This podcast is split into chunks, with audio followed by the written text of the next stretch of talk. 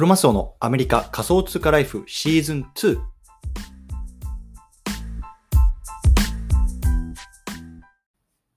皆さんおはようございます。アメリカ西海岸在住のクロマスオです。今日は2月の2日、火曜日、水曜日ですね。朝ですね。皆さんいかがお過ごしでしょうか？今日も早速聞くだけアメリカ仮想通貨ライフ始めていきたいと思います。よろしくお願いいたします。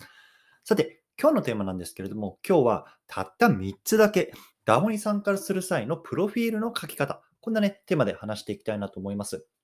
で今回のね、対象のリスナーさんは、こう、DAO とかね、あとはこういうコミュニティに参加するときの、時のこう、ディスコードのプロフィールってね、どうやって書けばいいのとかね、そんな風にね、思ってる方向けの内容になってます。で、僕自身はね、まあ、先日から言ってるように、今ね、新しいこう MMTDAO っていうね、DAO に参加して、あの、新しい挑戦を始めてるんですね。で、ね、海外の DAO っていうのもね、まあ、ちょいちょいこう顔を出して、こういろんな人のね、こうプロフィールとかっていうのを見てきたんですよ。で、そんな時にね、まあ、そういうまあ、海外でね、まあ、海外とかこういうクリプト界隈でのこうプロフィールの書き方の共通点みたいのがね、あのー、あったので、そのあたりをね、こう今日は皆さんにシェアしていきたいなと思いますのでね、気になる方、どうぞ聞いてみてください。ということでね、早速結論3つ言っておきたいと思います。1つ目、プロフィールをを NFT にする。2つ目、Twitter のリンクを貼る。そして3つ目、仮想通貨ウォレットを記載する。ね、この3つですね。プロフィールを NFT にする。Twitter のリンクを貼る。そして仮想通貨ウォレットを記載する。この3つですね。ね、これをすることによってね、まあ、他のコミュニティのメンバーとかとね、こうぐっとね、こう近づくことができると思いますのでね、ぜひね、興味がある方、これね、聞いてやってみてください。はい。ということでね、この番組では、ボーダーレスに食っていくっていうのをテーマにアメリカから毎日配信しています。ビジネスや投資を通じて国境にとらわれずにお金を稼ぎ生活していきたい方に向けて、1日1つ Tips やノウハウをお届けしています。仮想通貨や NFT、メタバースを中心に株式投資や不動産投資、副業などについても語っていきますので、興味がある方はぜひ登録をよろしくしくお願いいたします。というところでね、早速本題入っていきたいと思うんですけれども、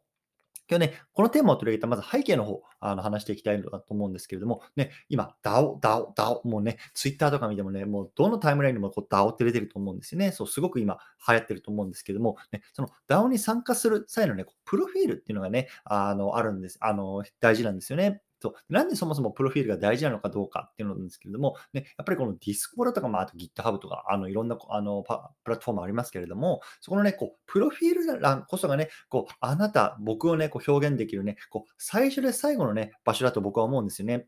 ね、これから行く Web3 っていう時代においてはね、その国籍とか性別とか年齢ね、こう何もかもがこう分からないというか、まあ、出す必要のない時代なんですよね。ね今だったらさ、こう Facebook とかね、まあ、インスタとかでね、まあ、顔出したりとかね、名前出したりとか、そういうような時代ですけれども、もうこれからの Web3 っていう時代においては、もうそんなのは一切関係ない。ウォレットが一つあればね、もう世界中の誰とでも繋がれるっていう時代において、ね、このプロフィール欄こそがね、私はこういう人間なんですよとかっていうのが、ね、表せる唯一の場なんですよね。そう。でね、まあ、じゃあそういうプロフィール欄じゃあ何を書いたらいいのっていうね、あの疑問を持っている方いると思うので、まあ、そのあたりをね、こう世界ではこういうようなトレンドあるよっていうところを含めてね、話していきたいなと思います。うん。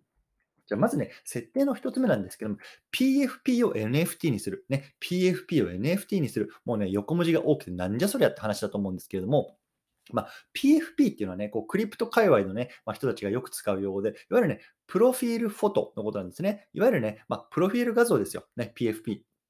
ね、でね、DAO に参加するときはね、まずこれをね、NFT にしましょう。ね、これがね、もう本当に基本中の基本になってますね、今。うん。やっぱりね、こう NFT っていうのはね、これからのこの時代のね、コミュニケーションのね、引き金になってくれると僕は思ってるんですね。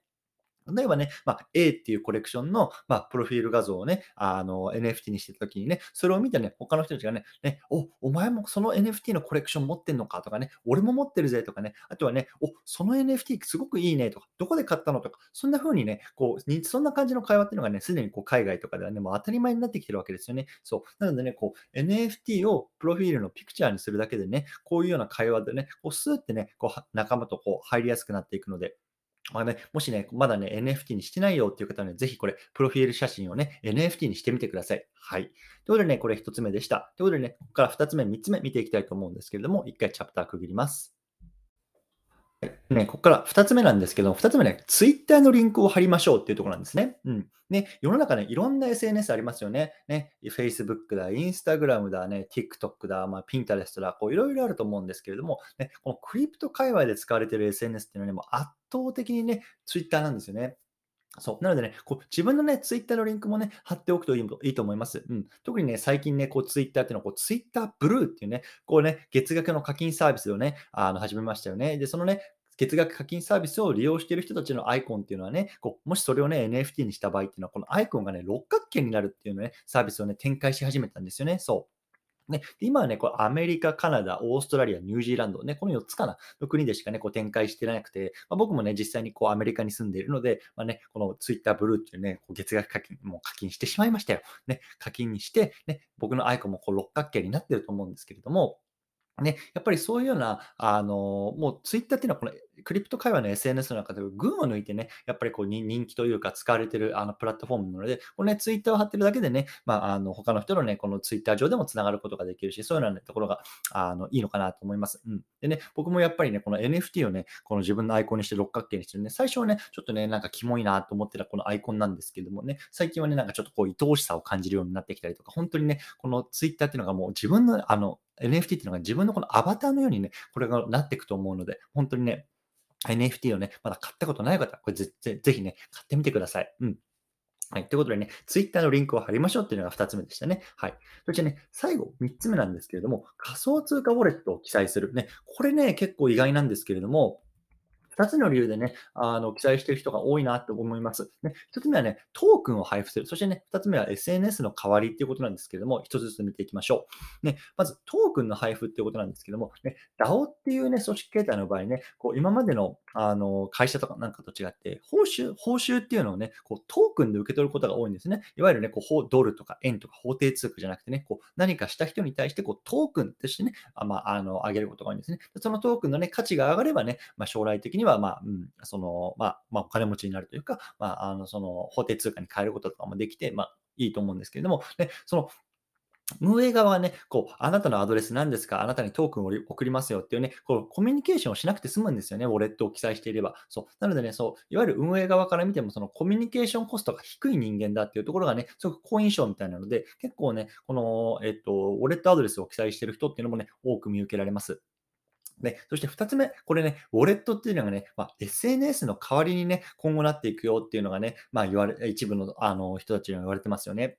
で、先日のね、僕のポッドキャストでも少し話したんですけども、ディバンクっていうね、まあ、あのツールがあるんですね。でこれもともとはね、その仮想通貨、自分のね、持ってるあのウォレットとかっていうのを、まあ、一つのところにまとめて、まあ、あのこう自分のね、こうポートフォリオを見るっていうようなツールだったんですけれども、それをね、NFT を入れたりとか、こういろんなね、あの機能が最近つき始めてる。これがね、新しい時代のね、SNS になっていくんじゃないかなっていうところなんですよね。そう。やっぱりこのディバンクを使うことによってね、あ、この人本当にこの NFT 持ってるんだとかね、あと、あ、この人もう2000、例えばね、18年からこれ、あの仮想通貨買ってるんだ、すごくこのクリプトリテラシーが高い人なんだなっていうところがね、このディバンクを見るだけで分かってしまうんですよね。そ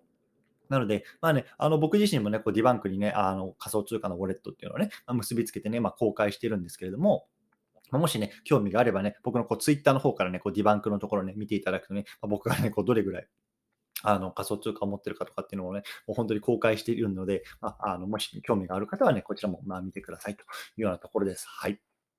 ということでね、今日はこの辺りにしたいと思うんですけれども、最後まとめていきたいと思います。今日はね、えー、とね、あ、すみません。え今日はね、こうたった3つだけ DAO に参加する際のプロフィールの書き方、こんなね、テーマで話してきました。ね、設定の2つ目、PFP を NFT にする。ね、プロフィールピクチャーを NFT にする。ね、設定2つ目、Twitter のリンクを貼る。そして3つ目ね、仮想通貨ウォレットを記載する。ね、この3つね、ぜひね、やってみてください。うん。